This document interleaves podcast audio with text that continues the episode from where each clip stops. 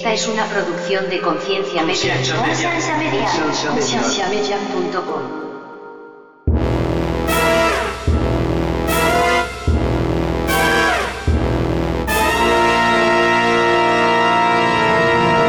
Pero Andrés, es que la teología o lo que tú creas del pecado no evita que tú hagas o no dejes de hacer, porque yo conozco personas que Muy bueno. tienen la definición más conservadora y legalista del pecado y a veces son los más que pecan o los que hacen unas cosas terribles. que lo que me hace ser yo hoy mismo es el trasfondo de quién soy yo a lo largo de mi pasado. Entonces, para poder yo trascender a una eternidad, tendría que llevarme forzosamente mi cuerpo. Pero ¿cómo me lo voy a llevar? Bienvenidos al programa de Conciencia, un programa que tiene como meta crear conversación y promover la autoeducación en las personas, enfocándose en preguntas y temas que por años han sido ignorados y vetados, y trayendo opiniones educadas y respuestas modernas a ideas tradicionales y pasadas de tiempo. Conciencia es una organización centrada en la existencia de Dios y en la necesidad de que las personas tengan las herramientas necesarias para poder defender aquello en que ellos creen.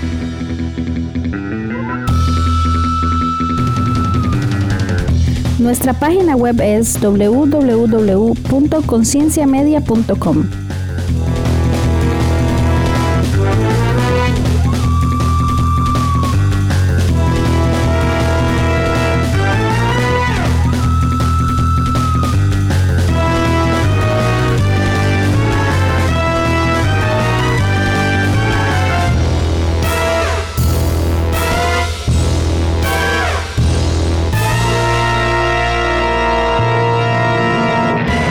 Bienvenidos a Conciencia Podcast. Una vez más, en esta ocasión tenemos dos invitados especial, eh, no, extremadamente espaciales, iba a decir espe- espacialmente, no se llama en red. Este, Nader Manazurra. ¿Cómo estás, Mae? Todo muy bien, gracias a Dios.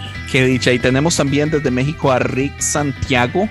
Rick, del podcast El Búnker. ¿Cómo estás? De nuevo un gusto estar aquí. Siempre es un gusto, Mae. La verdad, gracias por invitarme y estoy muy muy feliz de verdad de estar aquí. Con mucho gusto. Eh, Nader es del podcast Tú también, que ojalá está por empezar pronto, basado en chismes que he escuchado.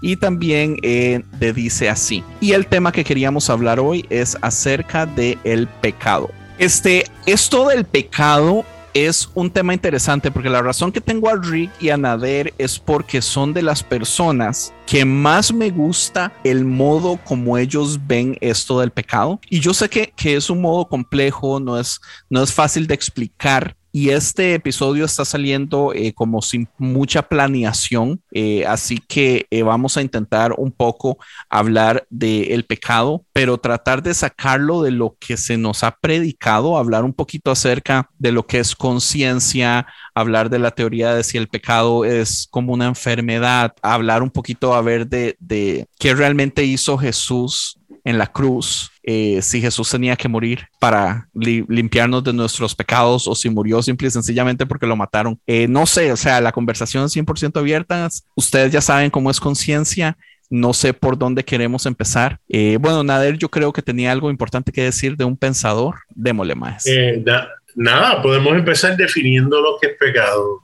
Tradicionalmente, la palabra eh, amartía, que es la que se traduce en el Nuevo Testamento como pecado, muchas personas la han puesto como eh, no dar al, blanco. Y François Dutoit, el que escribe la Biblia, um, eh, The Mirror Bible o la Biblia del espejo, él establece la siguiente definición. Él dice, amartía viene de a, que es negativo, y de meros, que es porción o forma. Así, sin forma o sin porción asignada, eh, señalando a una identidad desorientada o distorsionada. La palabra meros se desprende de morph, como en 2 Corintios 3:18, eh, meta- metamorfe, con forma. Es lo opuesto de amartía, que es sin forma. O sea, él establece que lo que significa la palabra pecado es estar sin forma o distorsionado. Y cae muy bien en su manera de pensar, incluyendo eh, desde el principio, desde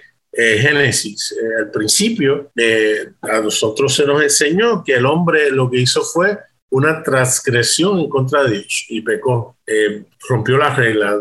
Dios dio una orden, el hombre la desobedece y ahí le cayó, como decimos en Puerto Rico, la macacoa. Pero ah, ah, a lo mejor hay otra.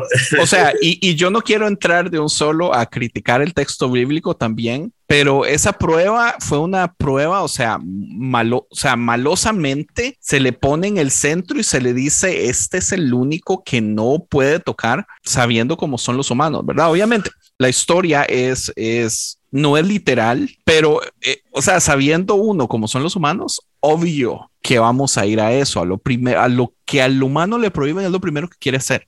Uno lo ve cuando tiene niños, es una cosa increíble. Todas las opciones están ahí y usted le dice, este no, es lo primero que quiere. Entonces también como un poquito injusto, ¿right? Sí, eh, si lo ves de ese, de ese punto de vista, lo podríamos establecer que, es injusto, eh, como también podríamos establecer, eh, mira, esto es lo que va a ocurrir en consecuencia de lo que ustedes, o esto es lo que su distorsión va a traer, que es una manera distinta de decir, esto es lo que, estas son las consecuencias que yo te voy a infligir si tú haces esto, que es la manera que lo veían. Y yo creo que cambia totalmente todo el panorama, porque no pone a Dios como el de, Nacho, no hiciste lo que yo te dije, pues toma. No, le dice, ¿sabes qué? Si ustedes hacen esto, lamentablemente esto va a ser las consecuencias. No van a verme de la manera correcta y no van a ver a su prójimo de la manera correcta, que es lo que hemos vivido por toda la humanidad,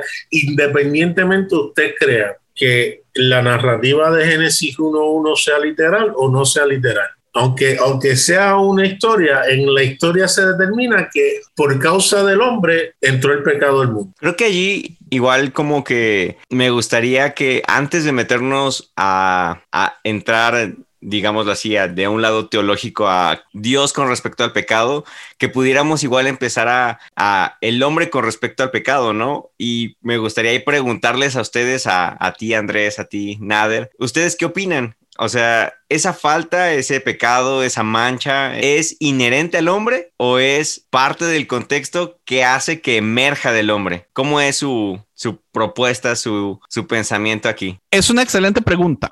Y, y yo pienso que aquí habla mucho de lo que pensamos de Dios, ¿verdad? Porque se nos ha enseñado por muchísimo tiempo que la razón que el humano es pecador es porque es algo que eh, ya es, ya es algo que viene del hombre en el momento que Dios nos crea y en el momento que Adán peca, entonces ya nadie se escapa y somos esclavos de ese pecado. Eh, eso yo ya lo dejé de creer hace mucho tiempo, pero también mi perspectiva de Dios en realidad se ha cambiado mucho. Yo ahorita estoy en, esta idea filosófica relativamente de que todo es gris, incluyendo el pecado, porque podríamos irnos a cualquier pecado que usted quiera y ponerlo sobre la mesa y no todo es malo malo y no todo es bueno bueno y hay cosas donde usted si tiene los huevos de querer defender algo lo podría defender. Eh, como la muerte, matar a alguien. ¿Entiendes? Es malo matar a alguien, por supuesto que es malo matar a alguien, pero si estoy matando a una persona por defensa propia, entonces ya legalmente no tengo que irme a la cárcel. ¿Entiendes? Si estoy matando a alguien para defender a mi país, porque estoy en otro país, estoy en Vietnam matando vietnamitas, ¿entiendes? Entonces ya eso no es malo, la ley a mí no me va a mandar a la cárcel tampoco por eso. Entonces hasta lo que uno dice, lo más lógico del mundo, que sería matar a otra persona, es debatible si es bueno o malo. O sea, para mí, digamos, todas las acciones del mundo tienen reacciones, y que es por mí pasión a la ciencia, ¿verdad? Es action reaction, es una de las leyes del universo. Toda acción atrae otra reacción. El asunto es que hay cosas que uno puede hacer que traen reacciones malas. Entonces ahí es donde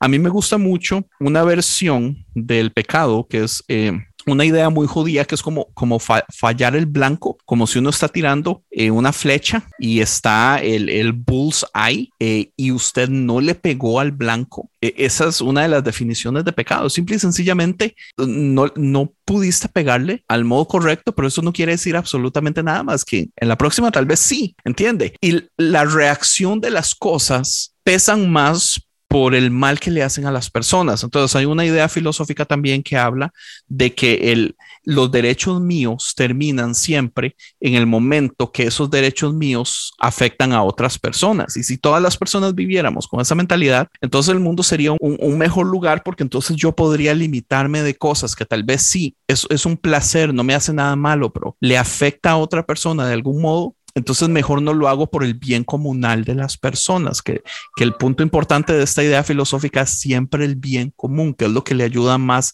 a esta idea comunal.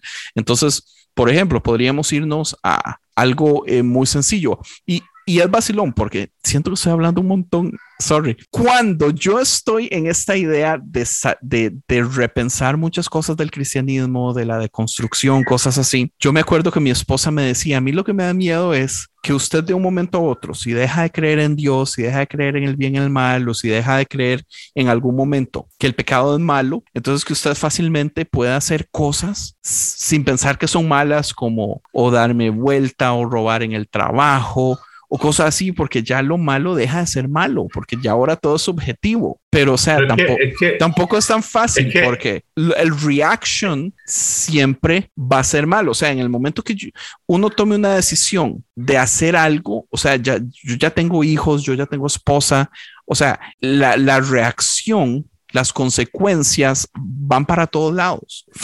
o sea, científicamente basado en el action reaction, ¿verdad? Pero Andrés, es que la teología o lo que tú creas del pecado no evita que, la, que tú hagas o no dejes de hacer, porque yo conozco personas que tienen la definición más conservadora y legalista del pecado y a veces son los más que pecan o los que hacen unas cosas terribles. Y eh, me, me, gusta porque tu definición del pecado o lo que tú, tú piensas acerca del pecado no conflige con lo que yo he, por lo menos hasta ahora, he llegado a entender que es el pecado. ¿Por qué? Porque preguntaba Que si de dónde viene por causa de que es interesante porque yo pienso que para que la voluntad del hombre o el amor de Dios pueda expresarse en su plenitud, tenía que ver la posibilidad de que el hombre pudiera decidir otra cosa, porque si no, pues fuéramos simplemente unos robots, un autómata que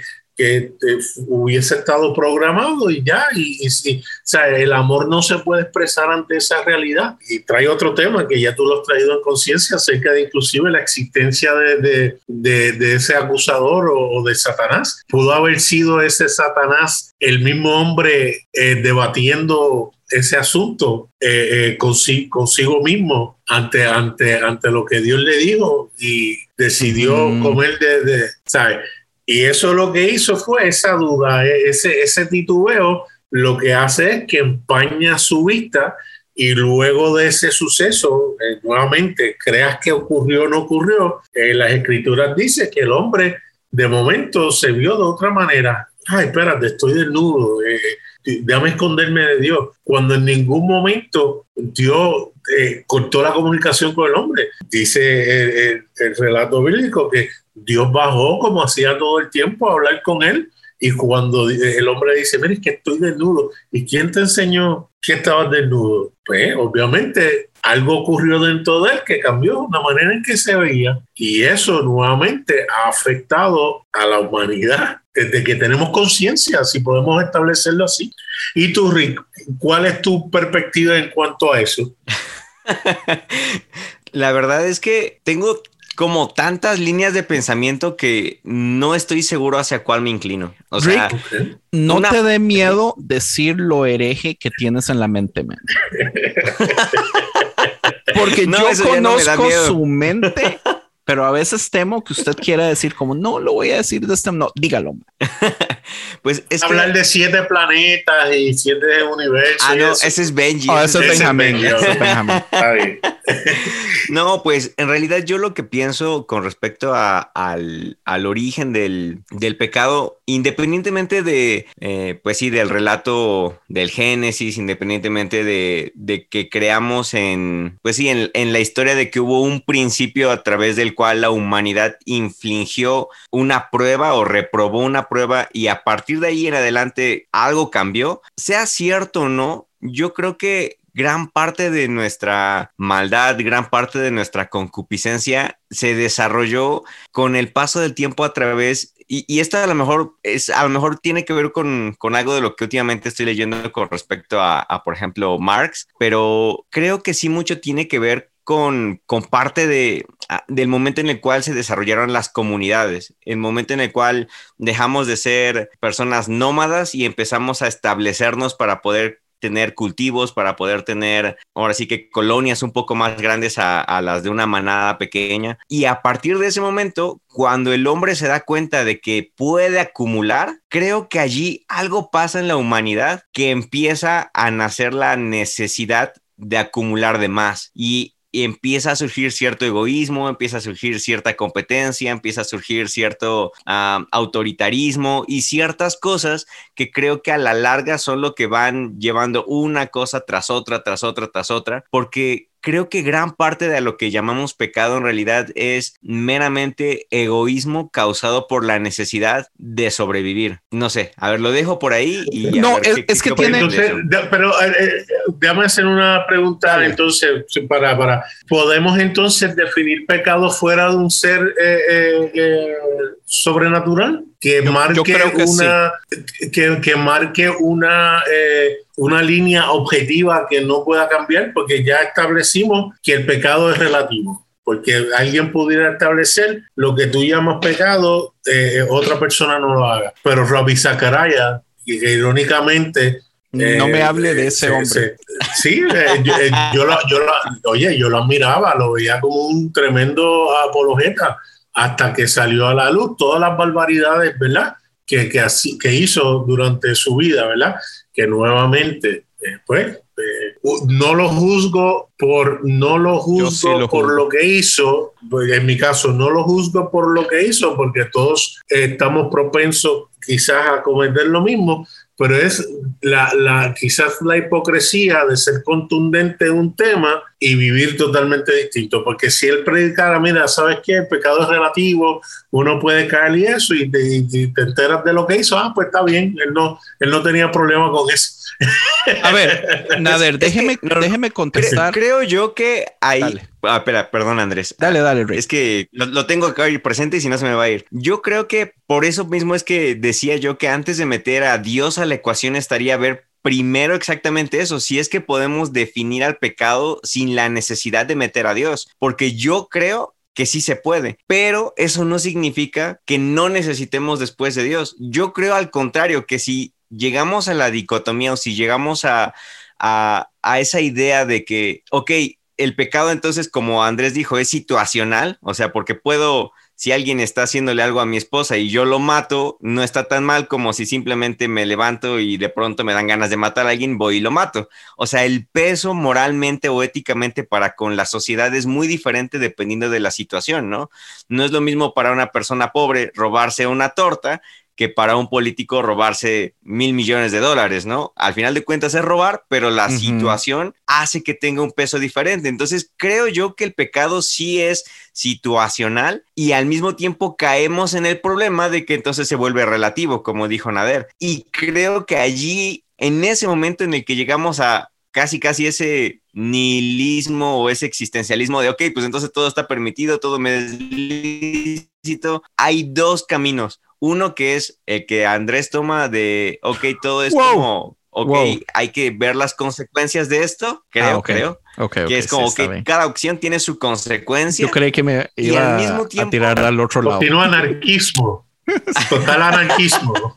Exacto. O al otro lado está ese, ese tipo de pensamiento de, no, pues como todo está permitido, pues vamos a darle. ¿Que realmente conocemos a alguien que haga eso? O sea, creo que realmente, o sea, las personas que, que realmente dicen, me vale, voy a hacer de mi vida un papalote, es o una de dos, o porque están huyendo de algo más profundo, ya sea de una depresión, de una soledad, o de algo que no tiene que ver precisamente con sacar provecho de del no existe el pecado o quizás podrían ser personas que tienen alguna deficiencia mental que por lo tanto por ejemplo eh, no sé un, una persona homeless que va por la calle desnudo pero realmente en su cabeza ya hay algo que no le está haciendo saber que lo que está haciendo es socialmente inadecuado. Uy, que ese es un punto por eso, increíble, Rick. Entonces, por eso creo que el pecado es tan situacional, pero que al mismo tiempo es tan necesario para poderlo proyectar hacia Dios que necesitamos de nuestro entorno para poder entenderlo. Entonces, concluyendo básicamente todo lo que dije, es que yo creo que sí, el pecado es situacional, creo que sí podemos definirlo de, un, de entrada sin necesidad de mencionar a Dios. Sin embargo, creo que siempre va a ser necesario a Dios o un ser supremo. Si estuviera David aquí, sería una energía suprema o lo que sea que creas para poder tener una senda hacia dónde ir. Porque si no, si no tenemos la senda y nos quedamos únicamente en sé que hay un pecado, sé que hay problemas, sé que hay consecuencias y ahora qué? Y entraríamos en un existencialismo que no nos dejaría en paz. Y yo creo que ahí es en donde entra Dios a rescatarnos o la idea que tengamos de Dios. Ok, yo siento que uno de los problemas grandes, porque digamos, todo lo que dijo Rick, perfecto, todo lo que ha dicho Nader, perfecto. Mi crítica grande con la institución es el hecho de que se nos hace creer que solamente por el reward que podemos recibir al final, que la gente sigue ciertas cosas de hacer lo bueno en vez de hacer lo malo. Pero digamos, basado en esta idea donde todas las acciones tienen consecuencias. O sea, que una persona crea que solamente por Dios, porque creo en un Dios que no le doy vuelta a mi esposa, es un poquito decepcionante. O que una persona crea que un ateo o, bueno, que, que, las personas no se levantan a matar a otras personas solamente por miedo a un infierno es un poquito decepcionante, porque como humanos somos mejores que eso. O sea, mentalmente estamos en capacidad de poder entender eh, consecuencias, en planear para el futuro, en saber que eh, acciones van a traer reacciones y si yo actúo mal, voy no solamente, digamos, a poner mi situación en una posición de, de dificultad, sino la de, mi, la de mis padres, la de mi esposa, la de mis hijos, la de mis amigos. O sea, parece ser tan obvio, tan obvio que el, el, el, sistema moral humano existe adentro de todas las personas, exista o no exista un Dios. Pero la iglesia siempre trata de limitar eso y, tratar de poner, forzar a Dios en el asunto de que es la única razón por las que las personas hacen un bien, lo cual le da a muchísimos cristianos una razón para no amar a las personas porque dicen todos son una basura y los que no creen en Dios están en capacidad de eso que dice Rick,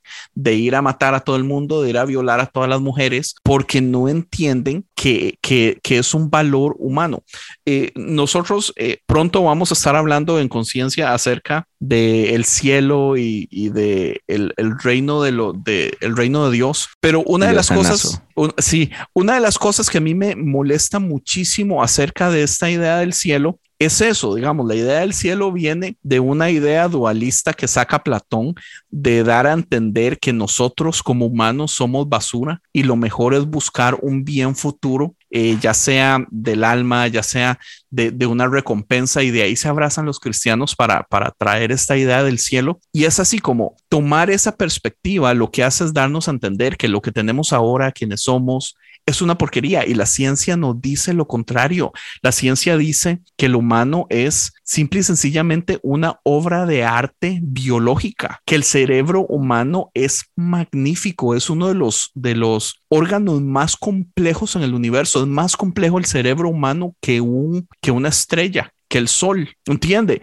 O sea, ¿qué es esta necesidad de la iglesia de, de, traernos a nosotros al suelo y embarrarnos y ensuciarnos y tratar de, de formar una idea comunal de que somos basura cuando hay tantísimo porque, valor humano o natural? En, en eso, en eso está la habilidad de controlar. Si yo te bajo a ti y bajo tu manera de verte, entonces te quito poder, porque si, si, si tú le hablas a la gente, sabes que ustedes son suficientes, ustedes pueden, ustedes eh, eh, eh, no necesitan nada más, todo lo que Ale, ustedes tienen ya, ya, está, ya está en ustedes. Entonces no, no, no te necesito a ti, no te necesito para que me diga cuándo venir a la iglesia, cuándo dar, cuándo ofrendar. Y ese es el problema. Eh, quiero decir algo en cuanto a lo que tú dijiste de matar. Específicamente, al menos en la escritura, cuando dice no matarás, se entiende que habla quitar vida inocente o asesinar que yo creo que sí es importante decirlo porque nadie anda diciendo que matar a alguien por defensa por, propia sea malo. No sé ustedes, pero hasta yo que pienso que todos estamos incluidos en Jesús, en la obra que Jesús hizo. Y, para Dios el pecado es irrelevante en cuanto a, a, eh, empeño, desempeño, para que Él te rechace o, te mande al infierno, aun cuando uno ve historias de una madre que ahoga a sus hijos y, hace barbaridades, o, a dos jóvenes que se lleva a una jovencita eh, a un bosque y le hace barbaridades, uno piensa, tiene que haber algún tipo de justicia contra estos individuos. Y, Rick lo dijo claramente, hay cosas que nosotros antes decíamos, no, es que está endemoniado, está lleno de demonios, pero la realidad es que hay situaciones mentales y enfermedades que desasocian a la persona de, de su ámbito social, que no tienen ninguna conciencia de lo que están haciendo o, aún en el momento por las razones que las hagan. Y no sé cuál es su opinión acerca de eso. Pues bueno, antes que nada quiero decirle a Andrés que su barniz está muy lindo. La verdad es que ah, ese verde le siente muy bien con sus ojos. ¿Cuál barniz? que combine. De tus uñas, Mae, pues qué otro. Ah, combina con tus ojos. Entonces, la verdad tenía que decir. Tengo, tengo dos hijas, una de seis años que cumple años esta semana y entonces ayer le regalaron de cumpleaños. Hicimos una fiestica ayer y le regalaron una cajita con un montón de pinturas. Entonces ella tiene que pintarme las uñas de las manos y de los pies. Mi esposa me tomó una foto en el supermercado con los pies y chancletas, los pies de dos colores diferentes. Andrés, gracias por la aclaración. No tenía que darlas. Yo sabía, no, no, yo sabía que no podía hacer otra cosa porque jamás tú ibas a hacer nada que se pareciera a Bad Bunny. no. Así que yo dije, no, esa, esa, Sí, sí, los reggaetoneros, eso es, olvídate, uñas pintadas. Así que dije, no, eh, tiene que haber una razón justificada y es lo excelente padre que eres que cuando, te deja pintar las uñas por, sus, por tus hijas. Cuando yo era Gracias punk rocker, me las pintaba negras. Entonces, por mucho tiempo las anduve también pintadas, pero negras. Entonces, no, no me No, pero ese color es un color que usaría Bad Bunny. Eh, Sí.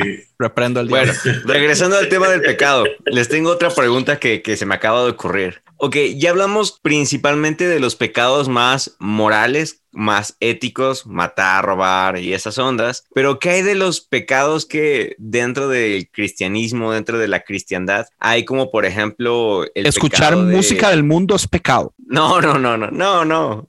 Los pecados más, por decirlo así, espirituales, más elevados, como por ejemplo ah.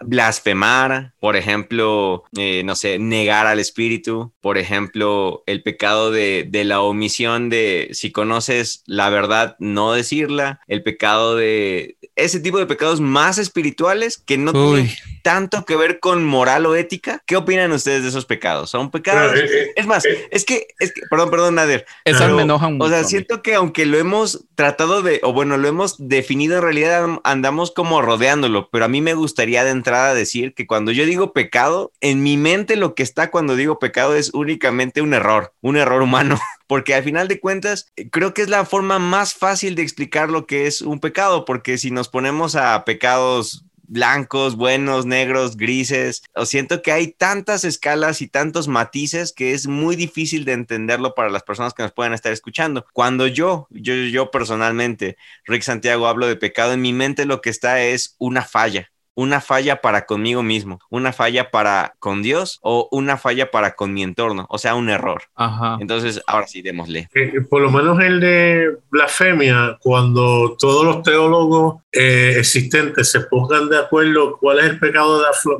blasfemia, pues entonces podemos eh, establecer. Yo pienso que pecar es actuar en contra de quienes verdaderamente somos. Así que cualquier cosa que ah, no nos permite que no nos permite vivir nuestra identidad verdadera es, es pecado. Eh, Pero- en base a mi definición de pecado. digamos una persona transgender que nació hombre pero se siente mujer y el sistema no lo quiere ayudar ni lo apoya a que actúe como mujer porque esa es su identidad. Pues ahí, ahí, y lo he dicho anteriormente, es interesante porque, por ejemplo, en Puerto Rico hay un- una organización de muchos concilios que se llama Puerto Rico por la Familia. Ellos establecen, ellos establecen que si tú eres un hombre biológico, no hay manera que aunque te vistas de mujer, aunque te cambies, aunque te operes, tú puedas ser una mujer, porque tu verdadera identidad ontológica objetiva es que eres hombre, ¿verdad?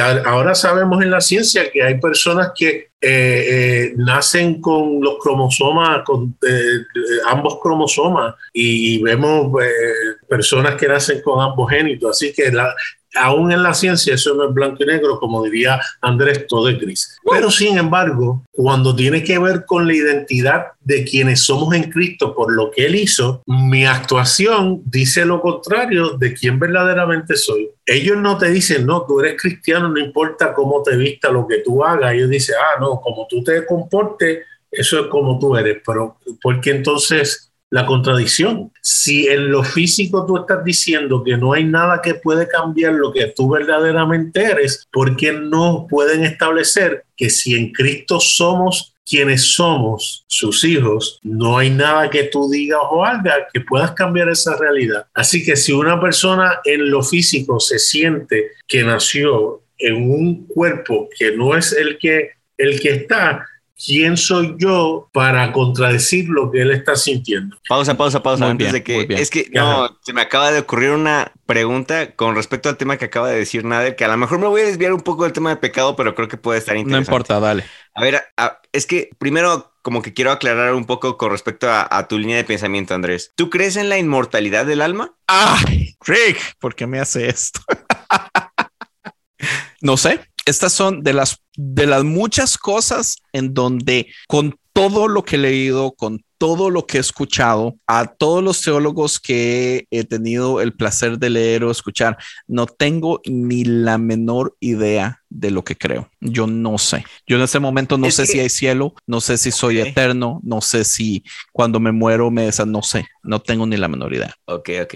Hace unos minutos tú dijiste algo con respecto a, a como a ciertas ideas de Platón, de que por causa de, de Platón, de su separación entre, entre lo material y una metafísica, por causa de eso es que el cristianismo optó hacia un, como un ascetismo de odiarlo, odiar nuestro cuerpo, odiar lo material, odiar lo natural y todo esto. Entonces, creo que es importante que pudiéramos, o sea, desde... Sí, yo creo que sé para dónde va Rick, porque Ok, suena muy materialista, ¿verdad? Como, digamos, una de las cosas que yo iba a decir con su pregunta acerca de blasfemar contra el Espíritu Santo, que yo dije, a mí eso me parece tan tonto, tan estúpido, tan, tan conveniente para control humano, porque al fin y al cabo, en primer lugar, ¿qué significa? En segundo lugar, ¿qué reacción eh, fisiológica o natural sucede si yo digo el Espíritu Santo no existe o si dijera lo que fue que significa, aparte de si es algo simple y sencillamente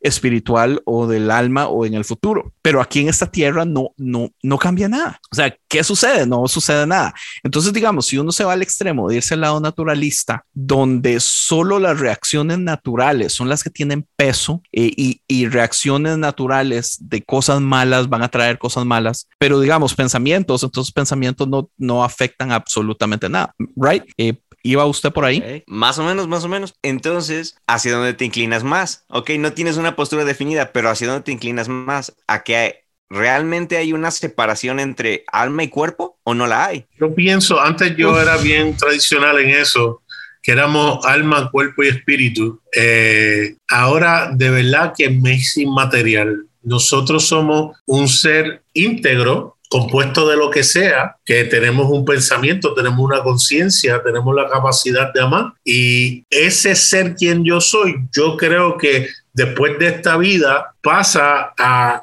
seguir existiendo sin los filtros que nos impiden ver la realidad completa de lo que hay verdaderamente. Ese es mi pensamiento. Como dice Nader, o sea, ¿qué más espiritual que mi cuerpo se deshace y alimenta plantas y esas plantas alimentan animales y esos animales, o sea, yo sigo cayendo en este ciclo de energía, de dar, de proveer, de crecer, de alimentar, de, o sea, es, es bello, man. Es, es, es de todas formas hermoso. Ahora, existe el alma, existe el espíritu, existe algo más allá. Yo sé que la conciencia existe, yo sé que hay cosas no materiales como las matemáticas. Las matemáticas es una realidad del universo inmaterial, ¿entiende? Si nuestras neuronas están creando una fuerza y, algo diferente que es no material, ¿entiende? De todas formas, para donde se vaya. si las matemáticas, si las matemáticas son parte de una verdad universal y toda la humanidad se muriera y después volviera a existir otra humanidad sin haber conocido, sin tener nada de información de la humanidad anterior, me estás diciendo que regresarían a las mismas conclusiones matemáticas en las que hoy en día claro, porque están yo personalmente yo creo que sí. ¿Y en dónde está dónde está esa información?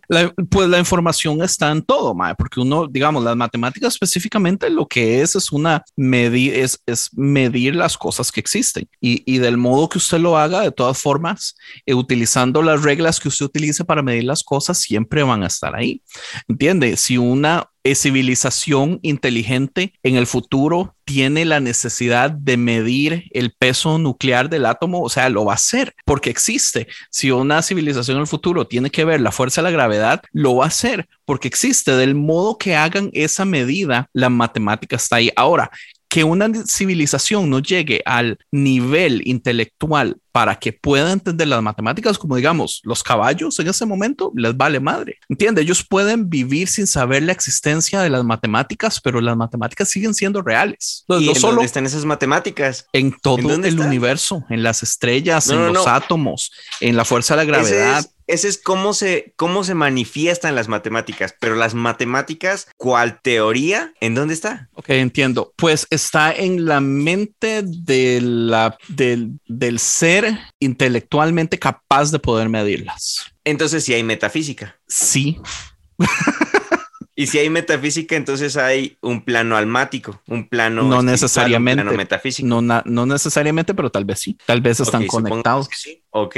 Y si es que sí, entonces y si, por ejemplo, las matemáticas, que es un principio de admirar y cuasi perfecto, es a la conclusión como a la que llega Platón. ¿Por qué entonces no hemos de aspirar a un, a un plano más metafísico, en donde podamos estar a esa altura, a ese nivel más perfecto. Qué bonito bajó usted ese balón ahí, Rick. Y eso que a mí no me gusta el soccer, man. Es que yo creo, yo creo que es una combinación de ambas. Eh, yo creo que Rob Bell en, su libro eh, eh, El amor gana lo establece demasiado de, de, bello. Él establece que hay quienes se enfocan en el aquí, en el ahora y no se enfocan en el más allá. Y hay quienes entonces no se enfocan en, solamente se enfocan en el más allá y se olvidan que hay una vida que hay que vivir ahora. Yo creo que hay una combinación tanto para aquellos que quieren hacer este mundo un mejor lugar para vivir, como también para aquellos que han sufrido y no tuvieron ese mejor lugar para vivir, puedan experimentarlo eh, eh, en otro plano, porque no todo el mundo puede experimentar la belleza que quizás nosotros que estamos hablando eh, en estos momentos está viviendo. ¿Sabe cómo lo veo yo? Yo, yo a lo que voy es a las palabras de Jesús. A Jesús hablando de un aquí, de un ahora, de un reino de los cielos, de nosotros como humanos, los embajadores de ese reino de los cielos. ¿Por qué no es nuestra conciencia lo ese paso que nos hizo ser más que otro animal y poder tener estas capacidades de poder eh, amar eh, el arte, de poder entenderlo, de poder eh, tener creatividad that eh, de, poder eh, dudar de o, preocuparnos del futuro, de, de, hacernos las preguntas filosóficas del universo. ¿Por qué no es eso? ¿Por qué no podemos ser nosotros esa experiencia meta? ¿Qué fue lo que usted dijo, Rick? Metafísica. Metafísica, a, o sea, que se sobresale. O sea, ¿por, ¿por, qué no puede ser nuestra mente? O sea, es que hay una, una teoría científica que habla de que la misión del universo siempre ha sido crear seres que estén en la capacidad de poder ver el universo y verse a sí mismos. O sea, de auto, ¿cuál es la palabra? Autoconocimiento, autorrealización. Evaluación. Sí, que es como lo que la meta del universo completo. Aristóteles decía que la, el propósito o, la vida más noble, por decirlo así, es la vida que se trata de la vida de contemplación. Una vida bien vivida es una vida contemplativa. Es prácticamente dígame, al. Dígame cuál es la diferencia de lo que dice Jesús con respecto al valor de todos los humanos, a la inclusión, al valor de la mujer, al valor del pobre, al tratar de, abrir este regalo a todos. Y, esta diferencia de Aristóteles, man, para mí suena a lo mismo. De hecho, eh, estaríamos eh, eh, invadiendo el tema del reino de los cielos, pero una de las cosas que me fascina es cuando en la parábola de el hombre que encuentra el tesoro, nosotros no lo predicábamos, que nosotros el tesoro era el evangelio y cuando lo encontrábamos teníamos que vender lo que fuera para entonces ir y adquirirlo y no nada que ver ese tesoro somos nosotros nosotros mismos y es Jesús el que viendo ese tesoro tan maravilloso se despoja de todo para entonces adquirir todo, todo, el terreno por la belleza mm. de ese tesoro. Si nosotros entendiéramos esa realidad, olvídate de eso, fuera otra cosa. Chulada. Me, me, me explotó la cabeza, pero entonces vengamos de nuevo al pecado. Yo, yo, yo. Dale, ahí voy. Es que, es que voy, voy armando la conversación conforme se me van ocurriendo las preguntas y voy llevando el hilo. Entonces, bueno, ya más o menos concluimos o acordamos que sí existe entonces un alma. Básicamente, sin estar seguros, obviamente sin afirmarlo, sin, sin confirmarlo científicamente, pero a la conclusión a lo que terminamos llegando hasta ahora es que hay un alma ¿el pecado está en el alma o el pecado está en el cuerpo? creo que empieza con el pensamiento. perdón, mi, pregunta a lo mejor está rara en está. Más bien, ¿el pecado se genera o se produce desde el cuerpo o desde el alma? Yo creo que se produce desde primero desde la conciencia. Yo creo que, de hecho, yo creo que hay que hacer la división entre el pecado y los pecados. ¿La conciencia es el alma o la conciencia es el cuerpo? Lo, que pasa es, que, de nuevo me es inmaterial agarremos. Eh, venga, les propongo algo, Nader. Digamos que. A Nader le está dando la chilipiorca, ya lo vi. Digamos que el pecado no existe y, y, borremos de nuestra mente pecado y pensemos no en la palabra pecado, sino en acciones que benefician al bien común y acciones que afectan al bien común. Obviamente, ¿cuál, ¿cuál es más buena? La del bien común, pero muchísimas veces, ¿cuál es la mejor para el individuo? La mejor para el individuo no necesariamente es la del bien común. O sea, en este caso, el egoísmo hace que las personas quieran más para mí que para el bien común. Entonces, eh, digamos, si el pecado no existe, pero existen las consecuencias de buenas decisiones para el bien común y malas decisiones para el bien común, de todas formas estamos viviendo lo mismo que se nos ha hablado de pecado por muchísimo tiempo, pero de un modo más natural, más down to earth, más donde, donde tiene lógica, más donde no hay pastores que vengan a manipular que bailar es pecado solamente porque a ellos no los dejaron bailar cuando eran chiquiticos. ¿Entiendes? O sea, ¿el egoísmo está en el cuerpo o está en el alma? Eh, tiene que estar en las dos, porque tiene que nacer del alma para beneficiar el cuerpo. Claro, tiene que nacer del pensamiento, porque entonces, ¿el alma es corruptible? Pues claro, todo es corruptible. Yo nunca he pensado que el alma es, perfecta porque solo viene de Dios. Yo no creo que sea eterna, pero tal vez sí. O sea, si es eterna no es porque lo merezca, es porque es un regalo de Dios. Pero igual, toda esta cosa que se nos ha enseñado y se nos ha predicado por tanto tiempo, la mayoría de las cosas yo no las veo en la Biblia. Y no es que le dé mucho valor a la Biblia, ¿verdad? Eso lo he dicho muchas veces, pero mucho de lo que se nos ha predicado no ha estado ahí nunca. O sea, yo no lo veo. Nader, tienes atorado algo que quieres decir, suéltalo ya. No, no, no, esto está excelente. En mi caso, eh, nuevamente, es que ya yo he llegado a la conclusión de que las acciones en nada afectan en, nuestro good standing con Dios. Eh, yo creo que el hombre en un momento dado se deformó y Jesús vino a mostrar cuál era la manera correcta. Vino a enderezarle, a, a, a sanarle la vista a la gente. Y la gente ahora tiene la opción de creer la verdad sobre ellos o no creerla y seguir viviendo una mentira acerca de ellos.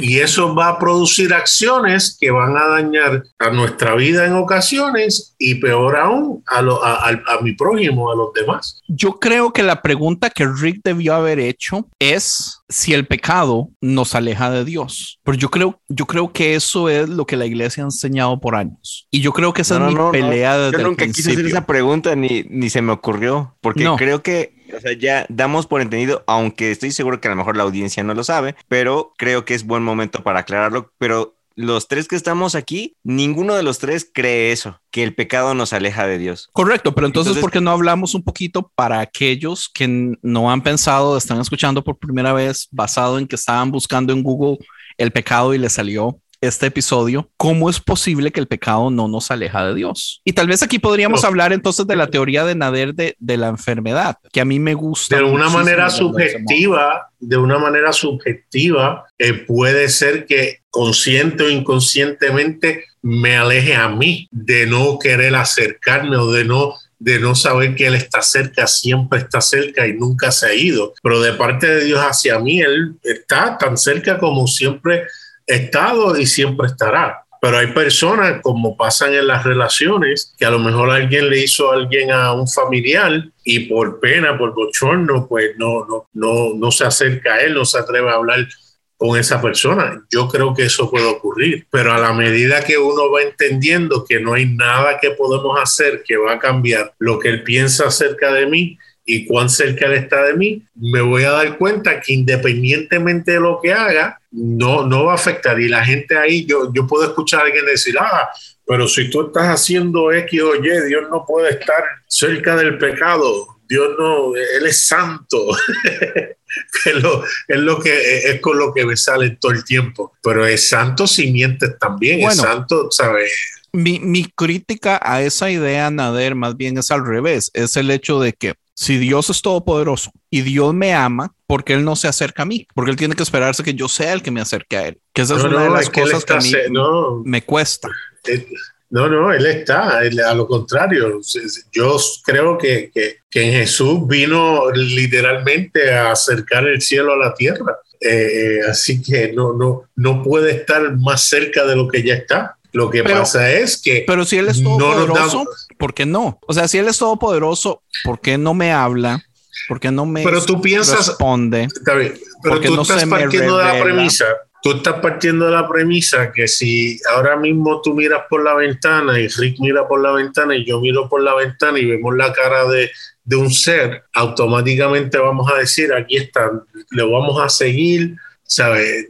Yo no creo eso. Yo creo que los seres humanos han visto cosas maravillosas y extraordinarias de Dios y como quiera han decidido no seguirlo. Así que, eh, y a lo mejor tú dirás, ah, bueno, pero es que si baja un caballo blanco del cielo, ahí no hay problema. La gente siempre va a ver más personas que van a elegir no seguirlo. Y para que pueda esto ser algo, yo, yo creo lo que dice William Paul lo más que Dios respeta eh, de nosotros es nuestra libertad de decidir. Y eso nunca la va a violentar.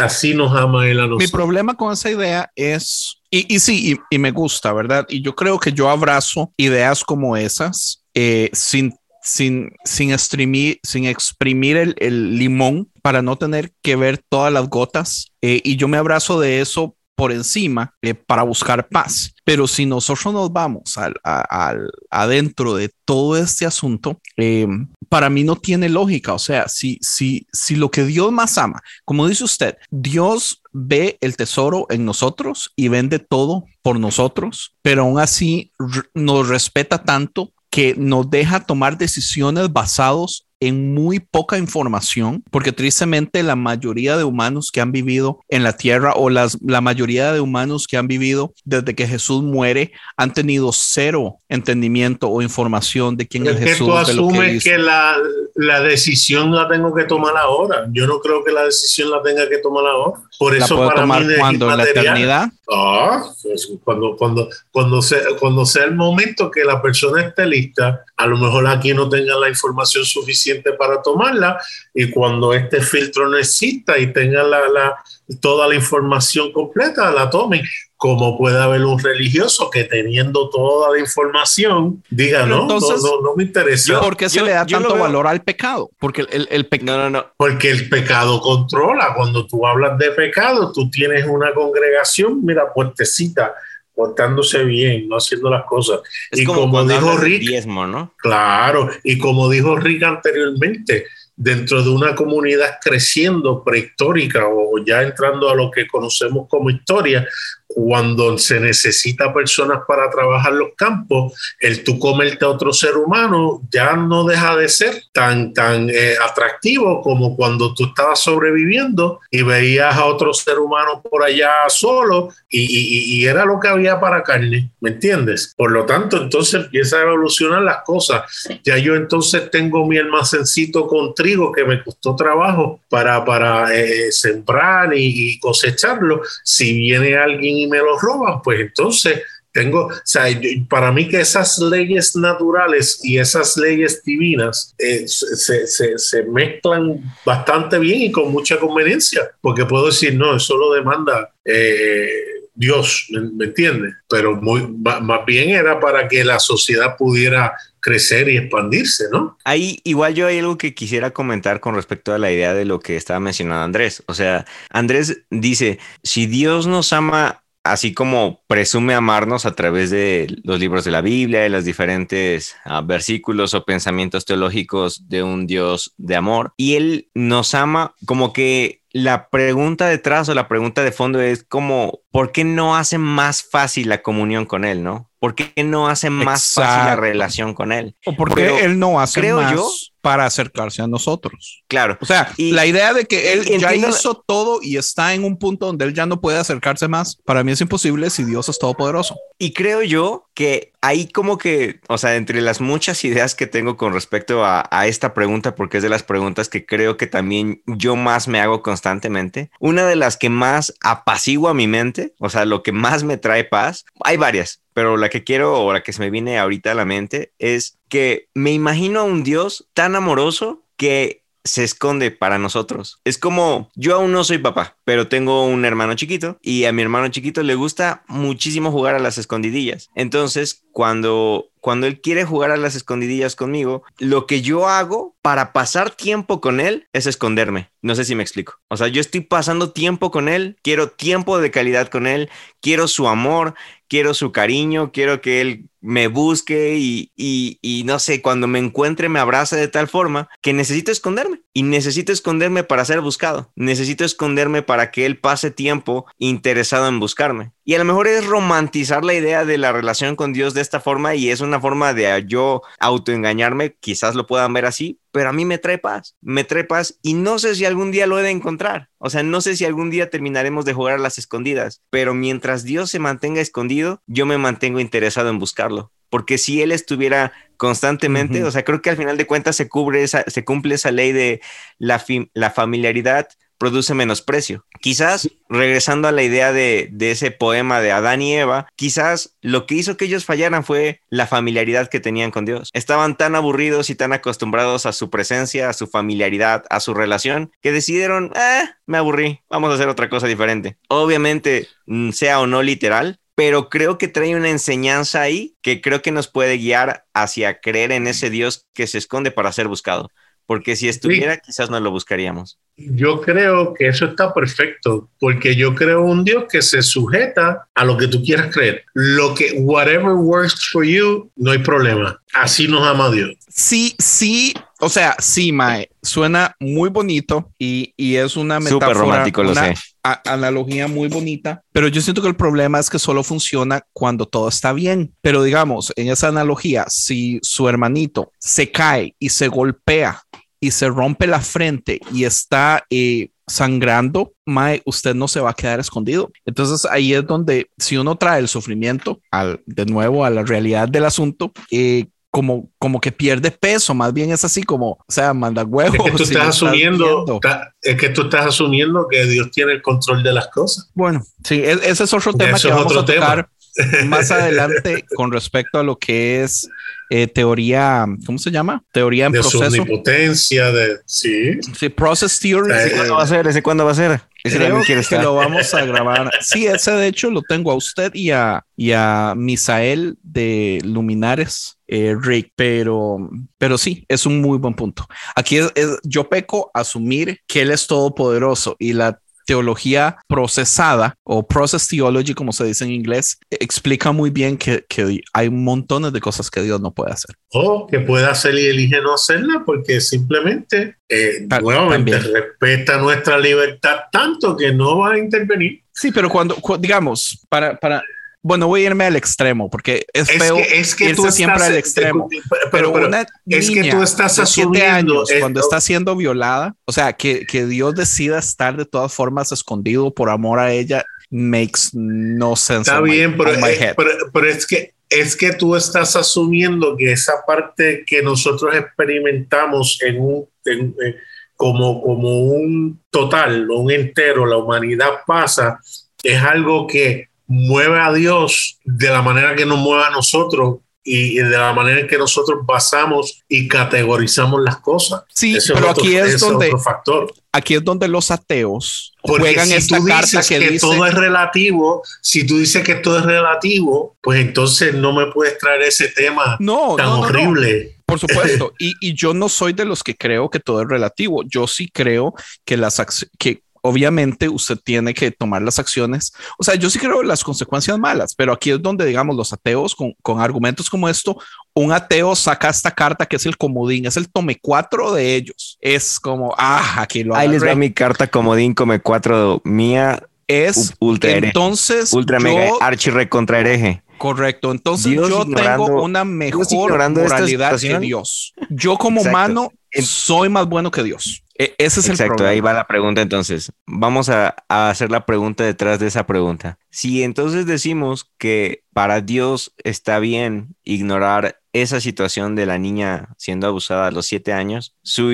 y Dios ignorándolo, ¿no eso haría que Dios esté, esté pecando por omisión? Pues sí, por supuesto. Así es como yo lo veo. Nader, ¿qué quieres decir al respecto de si Dios peca? Ahí de verdad que tengo que decir que no, pero reconozco mi, eh, como estaba hablando con Andrés al principio, mi, eh, ¿cómo es? Ah, Su bias. disidencia cognitiva. No, mi disidencia cognitiva en muchos aspectos porque todas las tenemos, porque hay una parte de mí que dice que eso no puede ser posible y no tengo la contestación de cómo explicar el, el- el- el ocurriendo algo como ustedes describen pueda eh, eh, sacar del hook, ¿cómo, cómo diría eso? Eh, sacarle problema a Dios, si lo podemos establecer de una forma. Sí, sí, correcto. E- ese es mi problema. Ah, Y, y mi problema viene por muchos lados, ¿verdad? No, no porque yo no crea en Dios, porque lo he dicho muchas veces, yo sigo creyendo en Dios, pero mm, aquí es donde mi idea de Dios ha cambiado mucho, porque una de las razones que yo todavía creo en Dios tiene mucho que ver por esta, digamos, la gran afinación del universo que para mí todavía es imposible creer que pasó por chance. Entonces, digamos, yo todavía creo en una fuerza constructora que diseñó todo lo que tenemos, digamos, las, las coincidencias para que eh, exista este planeta, tenga vida, vida inteligente, las cosas que tuvieron que pasar para poder tener, digamos, hasta los materiales que tenemos, la cantidad de metales que tenemos es gracias a que cosas rarísimas sucedieron en el planeta Tierra que ningún otro planeta alrededor suceden. O sea, tantas de esas cosas suceden que para mí es imposible creer que todo pasó por chance. Pero en el momento donde quiero bajar a Dios de este nivel, creador supremo, eh, sustentador del universo y arquitecto, a un lado personal, ahí, se me quiebra Dios, porque lo que se me ha predicado no tiene lógica en el momento que vengo y traigo el sufrimiento a la ecuación. No, no tiene lógica. Entonces. Claro, es que, es, que, es que lo mismo podría decir aquellas personas que han sido víctimas de violencia tan horrible y, y, y han sido el, el eco o la voz más fuerte de un Dios personal que puede perdonar, que puede hacer cosas extraordinarias en medio de ese dolor, porque vemos las tragedias de las que abusan y matan, pero de, la que, de las que abusan y pueden encontrarse con el que la abusó y poder perdonarla, eso es un testamento mucho más poderoso que el mal para mí. Un, un, un predicador que, que eh, un predicador que a lo mejor su teología es conservadora en muchos aspectos o, o, o de prosperidad, y tienes el novio eh, de su hija que le, que le explota la cabeza eh, en, en, su casa y él pueda ir a la cárcel y, y, y, amarlo y perdonarlo, eso es una fuerza que, que, que es mucho más poderosa que el mal que, que, fue cometido. That's why love always wins. Así que hay que tomar eso en cuenta también. Sí, sí. Rick, Rick. algo, por favor. Sí, algo, por favor. Okay, o sea, es que va. yo creo que yo podría seguir diciendo cosas y, y, lo que haría es meter el episodio al hueco que ha estado muy bonito porque no, no, o sea, yo podría seguir trayendo de... cosas y cosas y cosas malas al asunto, o, pero no quiero, ¿entiende? Porque tampoco quiero pero, desanimar a todo el mundo. No, no, pero oye, y de nuevo, esto es una propuesta de ideas y el conjunto de lo que estamos hablando hoy es lo que la gente va a tomar como herramienta. Y por favor, que no sea solamente lo que nosotros tres hemos dicho, que, formu que formule parte de las ideas de, de aquellos que van a estar escuchando, que esto sea solamente el principio que los anime a buscar y a, y a leer y a, y a ver y a, y a, probar si lo que estamos diciendo tiene sentido o no. Claro, a llegar a sus propias conclusiones. Claro. ¿no? cuentas, o sea, esta conversación es para generar dudas, pero no para que se queden en las dudas, sino para que la gente que nos escucha diga, estos vatos están bien herejes, la neta no les quiero creer nada. Ok, va, no nos creas, pero responde estas preguntas. ¿Cómo tú te las respondes? O sea, sin, sin caer en el biblismo de, pues porque los caminos de Dios son misteriosos, no. O sea, Ay, ¿cómo sí, lo respondes filosóficamente, teológicamente, antropológicamente? ¿A qué conclusiones llegas tú a través de esta conversación. Creo que también es, es como lo importante, lo que quisiéramos aportar al diálogo. Y, y me gustaría igual, como para seguir echando leña a fuego, preguntarle, preguntarles, Andrés, Nader, regresando a la parte de, de la Um, bueno, no sé ni por dónde llevar la conversación esta vez. Se me ocurren dos, dos caminos, pero algo que Andrés ha estado diciendo mucho es que el, el, pecado ha sido una forma a través de la cual se ha llevado a la sociedad a un sistema de control. Y estoy 100% de acuerdo con eso. Ok, entonces yo pregunto, si desaparecemos el pecado, si desaparecemos y quitamos la palabra de la ecuación, Andrés, ¿cómo sería tu utopía con respecto a una civilización, a una sociedad sin el concepto de pecado? Lo que pasa es que para mí es imposible, bueno, cambiando de palabra, ¿verdad? Porque para mí sí existe el mal y sí existe el bien, ¿verdad? Y aún así el mal y el bien siguen siendo grises los dos, porque cualquier persona podría ponerse a debatir que el mal para mí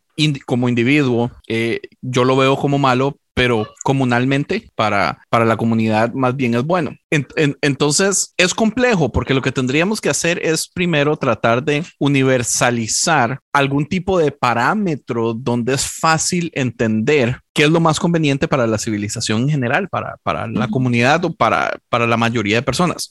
¿Alguno de ustedes ha visto... Mandamientos? El sí mandamiento no. es, un, eso es un ejemplo perfecto. Porque Más o menos. Aunque se establece como algo divino, la realidad es que son unas leyes sociales excelentes. Oye, no asesinar a tu prójimo es, tiene mucho sentido.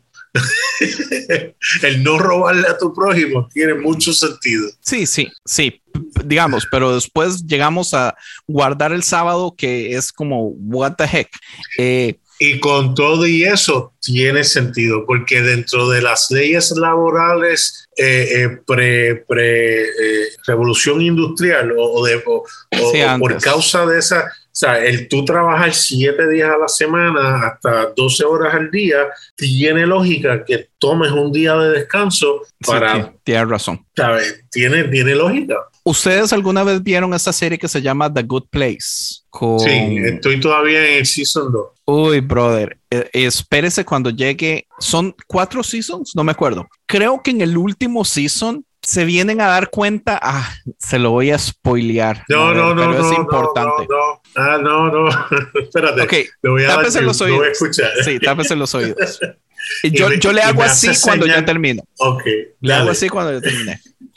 Rick, ¿usted sí la vio? No, Ok. hasta apenas me estoy enterando. Esta es una serie muy, muy buena y eh, todo se trata de que las personas llegan al cielo, supuestamente, se mueren y terminan en un cielo y empiezan a vivir cosas del cielo y se empiezan a dar cuenta que el cielo se ve de un modo y se ve de otro, pero a medio camino cosas raras empiezan a suceder en ese cielo. Entonces, al final del season 1 se dan cuenta que el, el, lo que ellos creían que era The Good Place o el cielo no es en realidad el cielo, sino es un infierno. Y un diseñador dijo, vamos a hacer un cielo donde empiecen a pasar cosas horribles y vamos a engañar a las personas de que están en el cielo, pero en realidad están en el infierno.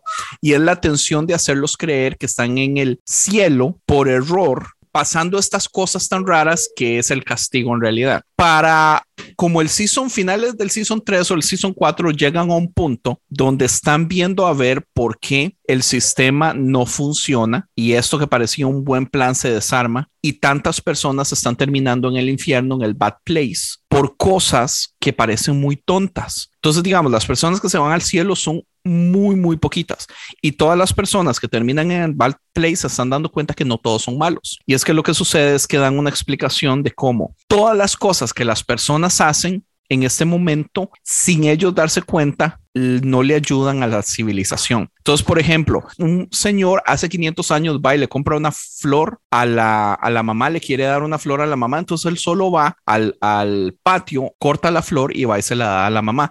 Pero hoy, si un hijo quiere darle una flor a la mamá, tiene que ir a una tienda, comprar las flores y esas flores gastaron combustible para poder traerlas, digamos, de donde están todas las flores a la tienda y gastaron plástico para poder enrollar. Entonces, hay tantas cosas por detrás que han estado dañando a todos que cosas que usted cree que no son malas terminan siendo malas porque están dañando a todos. Entonces es súper increíble, man. A mí me abrió la cabeza de un modo increíble cuando vi esto, porque, porque uno dice, o sea, ¿cómo puede uno venir a, querer explicar qué es pecado y qué no es pecado cuando la vida es tan compleja y digamos lo que uno pensaría que son cosas inocentes están dañando a todo el mundo, como por ejemplo comer carne, digamos, uno dice, oh, yo voy a ir al supermercado a comprar una carne, pero no estamos sabiendo el, el sistema, digamos, es, es, no sé si se acuerda del episodio de Antirreino de Josiah, que estuvimos vacilando sí, sí. con él un tiempo que él decía, todos tienen iPhone, pero o sea, nosotros no sabemos cuántas personas con hambre,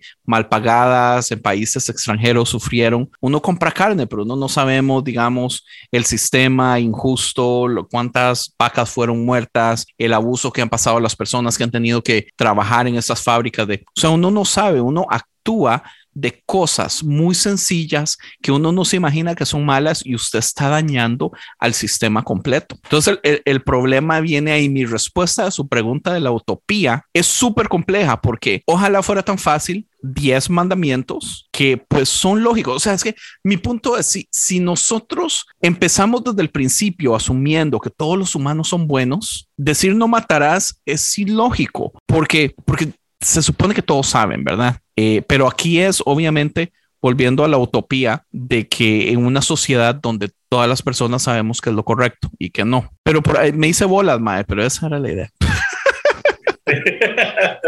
yo pensé, yo pensé que estabas eh, contando los cuatro seasons de, de The Good Place. Lo, Casi, lo casi. resumió, lo Casi, resumió así.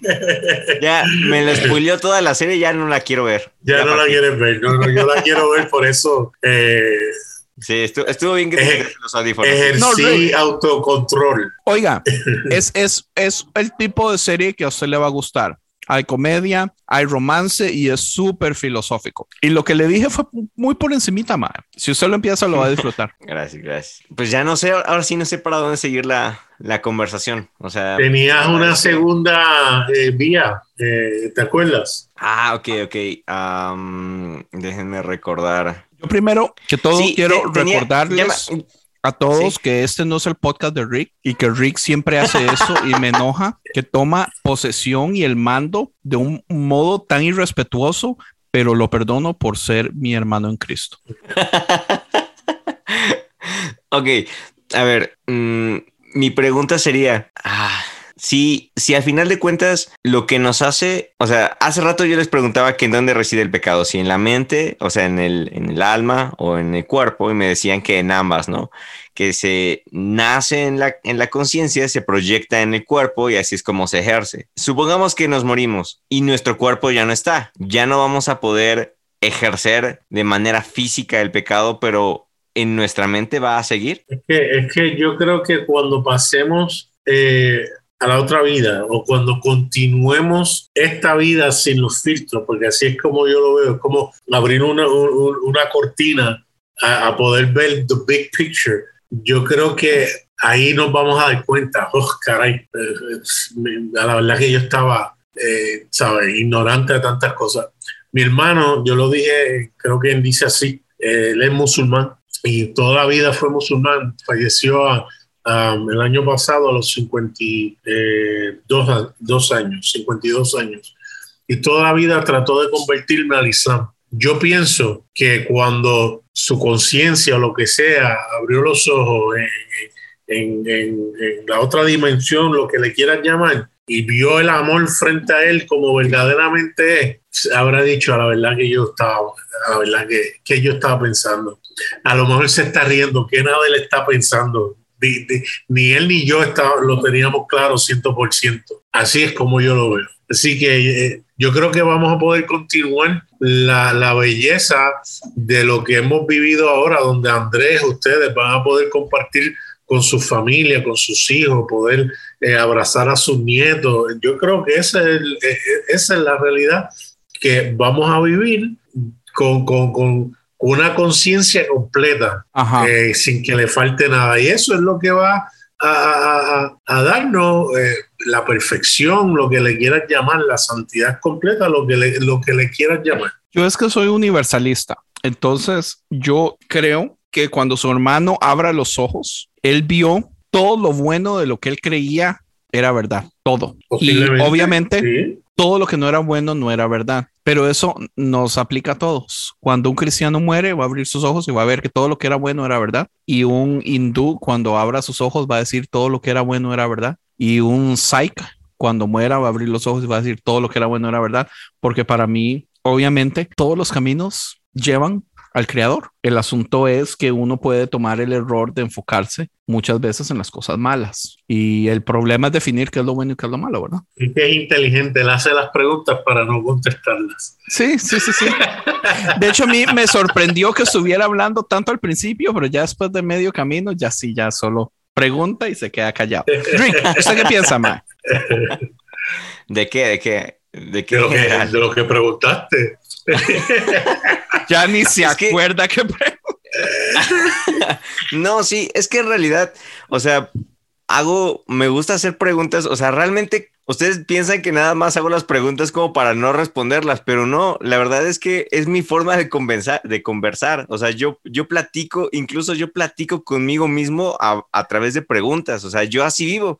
Es como mi manera de comunicarme, es mi, mi manera natural de hablar pero, o sea, realmente les hago esas preguntas porque yo no tengo una respuesta ni siquiera para mí clara, pero por eso les pregunto porque me gusta escuchar múltiples opciones y, ver, digo, ah, esto me gusta, esto no me gusta, y voy de ahí como que sacando mis propias conclusiones, pero realmente, o sea, todo el camino de regreso en, este, en esta línea de pensamiento, desde un principio, yo, yo estoy aún en la dicotomía de, de qué tan materialista soy y qué tan metafísico puedo llegar a ser. Porque, o sea, una parte de mí es casi 100% materialista y no creo que haya nada más después de esto. O sea, sí creo, por ejemplo, en verdades universales como las matemáticas y ese tipo de cosas como las que le preguntaba yo a Andrés, pero al mismo tiempo me hace creer que o sea, nuestra conciencia es el conjunto de, conexiones neuronales, ¿no? Nuestro pensamiento, nuestras ideas, nuestra imaginación, el egoísmo,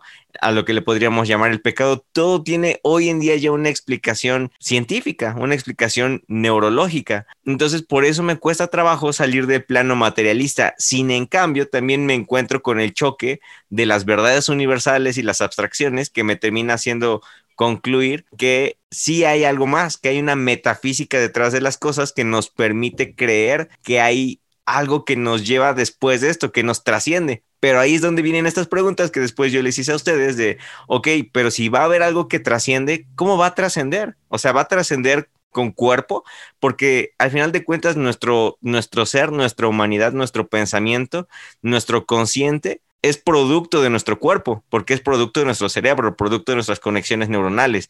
Por lo tanto, en la siguiente eternidad necesitaríamos este mismo cuerpo, necesitaríamos este mismo cerebro. Para yo ser yo en el futuro, o bueno, más bien en la siguiente eternidad, necesito mi mismo cerebro, o sea, necesito mi mismo, mis mismas historias, mi misma memoria, mis mismas imaginaciones, mis mismas lecturas, mi misma información, porque lo que me hace ser yo hoy mismo es el trasfondo de quién soy yo a lo largo de mi pasado. Entonces, para poder yo trascender a una eternidad, tendría que llevarme forzosamente mi cuerpo. Pero ¿cómo me lo voy a llevar? Y ahí es donde nacen muchas más preguntas. Por eso les hago preguntas. Y, y, sabe que es otra cosa, eh, que hasta el mismo ego es necesario, que uno podría venir y decir, el, el, el ego es lo peor que existe porque hace que solo me quiera ayudar yo y no a la comunidad. Pero digamos, en el momento que uno está casado y uno tiene hijos y, y ahora es o come la comunidad o comen mis hijos. O sea, ¿con, qué huevos voy a venir yo a decir, no, que coma la comunidad? ¿Entiende? Eh, este eh, ejercicio psicológico donde una señora con su hijo se están escondiendo de personas que están atacando su tribu en África y entonces eh, se esconden debajo del piso y están la tribu enemiga arriba y un bebé está a punto de llorar entonces, digamos, hay 20 personas escondidas debajo del, suelo y si el bebé llora, se dan cuenta que todos están ahí y matan a los 20. Entonces la mamá está con el dilema de o le tapo la nariz a mi hijo y corre el riesgo de morir, muere solo una persona o morimos 20. Entonces, o sea, 100% complejo, nunca, nunca va a ser una respuesta fácil y sencilla. Volvemos a lo mismo, todo es gris. Tenemos que ver docenas de, medir, poner en balanza docenas de docenas de docenas de cosas para poder tratar de crear una pequeña teoría de qué es lo correcto con respecto a miles de miles de cosas. O sea, no es nada fácil la realidad. Pero aún, pero aún en esos ejemplos, eh, eh, somos tan diferentes en nuestra manera de responder que realmente no hay manera de saber como el que se encuentra en una situación que uno sale corriendo y los otros se van en contra del accidente y otros se van hacia el accidente para ayudar. Como vemos en los aviones, que la azafata le tiene que decir a las personas, si bajan las máscaras, por favor, póngase usted la suya primero antes de ponerle a la de los niños, porque sabe que tiene que haber alguien que va a pensar en el niño primero y, y, si, si, esa persona se muere, el niño también se va a morir, pero se lo tienen que advertir, mira, póngase usted la de usted primero y luego las de los muchachos. O sea, y, es que son dilemas morales y dilemas éticos que, que de verdad son como para pensarlos y, hablarlos por horas, porque por ejemplo, no me acuerdo dónde lo leí, a lo mejor ahorita que ya está, eh, bueno, a lo mejor ahorita me pueden confirmar. Creo que lo dice eh, Yuval Noah Harari, creo que sí, sí lo dice él, que habla acerca de, de, los autos Tesla, ¿no? Que ya tienen como esa autonomía para manejarse. Y entonces, dentro de esa autonomía, eh, te, pone este escenario, ¿no? Él va manejando y tiene, va a haber un choque, o sea, inminente va a haber un choque contra un tráiler. Tiene tres posibilidades. Una, se va de lleno al tráiler y se muere la persona que está dentro del auto Tesla, o sea, prácticamente estaría matando a la persona que compró por ese coche, o dar volantazo hacia la derecha. Pero el mismo auto ve que hacia la derecha hay una niña. Entonces, si gira el volantazo a la derecha, atropella a la niña, pero salva a su conductor. ¿Qué debería de hacer el auto Tesla? ¿Salvar a la persona que lo compró? ¿A la persona que va ahí adentro, que pagó por ese auto Tesla? ¿Salvar a la niña pequeña que está en la carretera? Eh, o sea, es un dilema. Y hasta lo moral podemos que- complicar si decimos que a la derecha choca con un carro donde vienen cinco adultos, viejitos todos, que son cinco personas, pero Exacto, ya sí. a sus 70 años ya todos vivieron vidas plenas. Eh, eh, Exactamente. sí, o sea, ¿Qué decisión debería tomar el, el autotesla? Eso, ¿Cuál pero es ya- más ya- ética? ¿Cuál es- es más eh, moral? Es que no es el auto el que toma la decisión. Quien tomó la decisión ya fue quien preprogramó el vehículo. Exactamente. posiblemente a que sea el menos daño posible para el carro. Eh, o sea, son muchos factores. Si es que ya Pues es- está es la tomada ley- la, decisión, es la ley porque de la ya hay demanda. del libro ya hay de demandas. Robot. Sí, y, y precisamente, ¿no? O sea, quien lo programó es quien al final de cuentas está tomando la decisión anticipadamente, pero en O- base o- a o pueden con base que de cuáles leyes. parámetros tomó esa decisión. Puede que se creen leyes para tomar esas, digamos, en el libro de eh, si los androides sueñan con chips androides también, que es basado en la película de iRobot, la ley es, digamos, las tres leyes de la robótica es que el robot no puede hacer absolutamente nada para dañar a un humano. Y en la necesidad de tener que eh, escoger, pues escoge a la vida que tiene más posibilidad de vivir. Entonces, eh, pe- pero digamos, eso es una ley que funciona estatalmente donde todos los robots son codificados con eso, porque hubo un debate gigantesco ético al respecto. Entonces, digamos, si, si, si los de Tesla, los que están codificando Tesla, no tienen que pasar por un problema tan grande donde gente inteligente se sentó a tener que tomar la mejor decisión, o sea, también estamos muy mal como humanidad si estamos dejando que esas decisiones las tome el simple codificador que seguro le gustan los furries eh, y solo pasa jugando juego de video en las noches, ¿verdad? Grand Theft Auto, sobre todo. Sí, sí. Solo gana muchísimo dinero porque trabaja para Tesla. Claro, Di, muchachos, yo pienso que lo podemos dejar así. Fue una excelente, excelente, excelente. conversación y me Fue un sorprende el hecho. de conversación. pero Sí, pero, Estaba bien bueno. pero, uy, súper, ah, no sé, me encantó. Y lo que me sorprende es esto, no se planeó, o sea, no tuvimos tiempo así como de... Pero igual, mal se ¿Qué- planeó que creo que realmente ni hablamos de pecado. O sea, yo creo que la gente que nos escuchó dijo, ajá, bueno, ¿y, ¿Y el cuál es el punto del pecado? Entonces, ¿es real? ¿No es real? ¿Existe? ¿No existe? ¿Es bueno? ¿Es malo? ¿Quién lo define? ¿De dónde sale? ¿Nos aleja de Dios? ¿Nos acerca a Dios? Y Qué creo que ese es el punto de esta conversación. Llegarás a tus propias conclusiones. Llegue Bye. correcto. Decidan ustedes. qué o sea, nos fuimos dando por las ramas que rodeamos el tema y creo que nunca lo hablamos, pero me encantó, me encantó. Sí, pero si no, no, no es un Bueno. conciencia. Nader, Posiblemente, oye, eh. Pecado parte 2, a lo mejor en un momento dado. pues le Y entramos. traemos, y traemos esa, eh, la- tratamos de traer esa respuesta. Podemos traer a un pastor ateo que no cree en Dios, que es experto en pecado. Nader, deme Uh, sus yes. redes sociales, por favor. Eh, estoy como Naderman777 en Instagram. Sí, sos pentecostal, Dios mío. Eh, ahí salí, mijo. Eh, o si no, eh, dice así el podcast en Instagram también y en Facebook estoy como Nader Manastra Díaz. Así que. ¿Para eh, cuándo tenemos de nuevo a tú también? voy a tener que, sin falta, principio del mes que viene, si no es que grabamos para finales, pero sí, eh, vamos a estar grabando nuevamente. Yo le digo al pastor Javier que se ponga las pilas. Rick Santiago, deme sus redes sociales, man, please. Ya ahí voy, perdón. Ya, ¿Qué perdón, qué es que estaba tomando comiendo? agua y casi me ahogo. Ah, ok, em, pues yo estoy en, en cualquier red social como Rick Santiago, solamente que en lugar de O es un cero, porque con O ya me lo habían ganado. Entonces, en cualquiera, Rick Santiago todo junto, solamente que la última O no es una O, sino un cero. Tengo un podcast que se llama El Búnker, que está un poco abandonado. Creo que cada vez que, que salgo en algún episodio de, de algún amigo, siempre termino diciendo lo mismo. Mi podcast está abandonado, pero ahora sí voy a regresar. Entonces, no De puedo hecho- quedarme sin la misma promesa de siempre. De hecho, yo creo que es culpa mía porque usted hoy iba a grabar un episodio de El Búnker y yo a última hora lo llamé y le dije, véngase para conciencia, man. Qué pena, ¿me perdonas?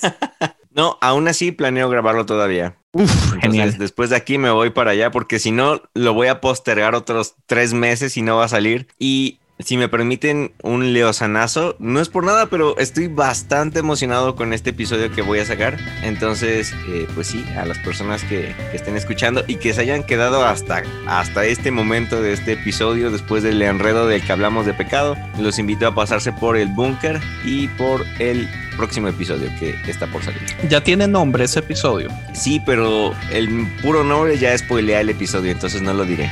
Ah, ok, listo. Maes, muchísimas gracias entonces. Eh, al, a no sé ni cómo decirles, pero uh, me encantó, me encantó. Y nos vemos entonces para la próxima. Muchísimas gracias. Ya, Andrés, un placer. Uh.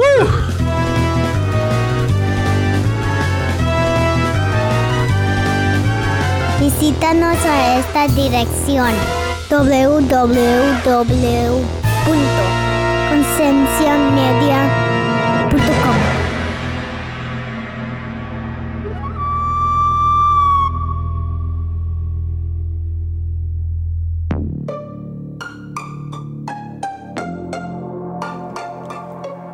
Hey, ¿te gustó este podcast? Visita Podcast Cristianos en Español en Instagram, Facebook y Twitter para encontrar más podcasts como este.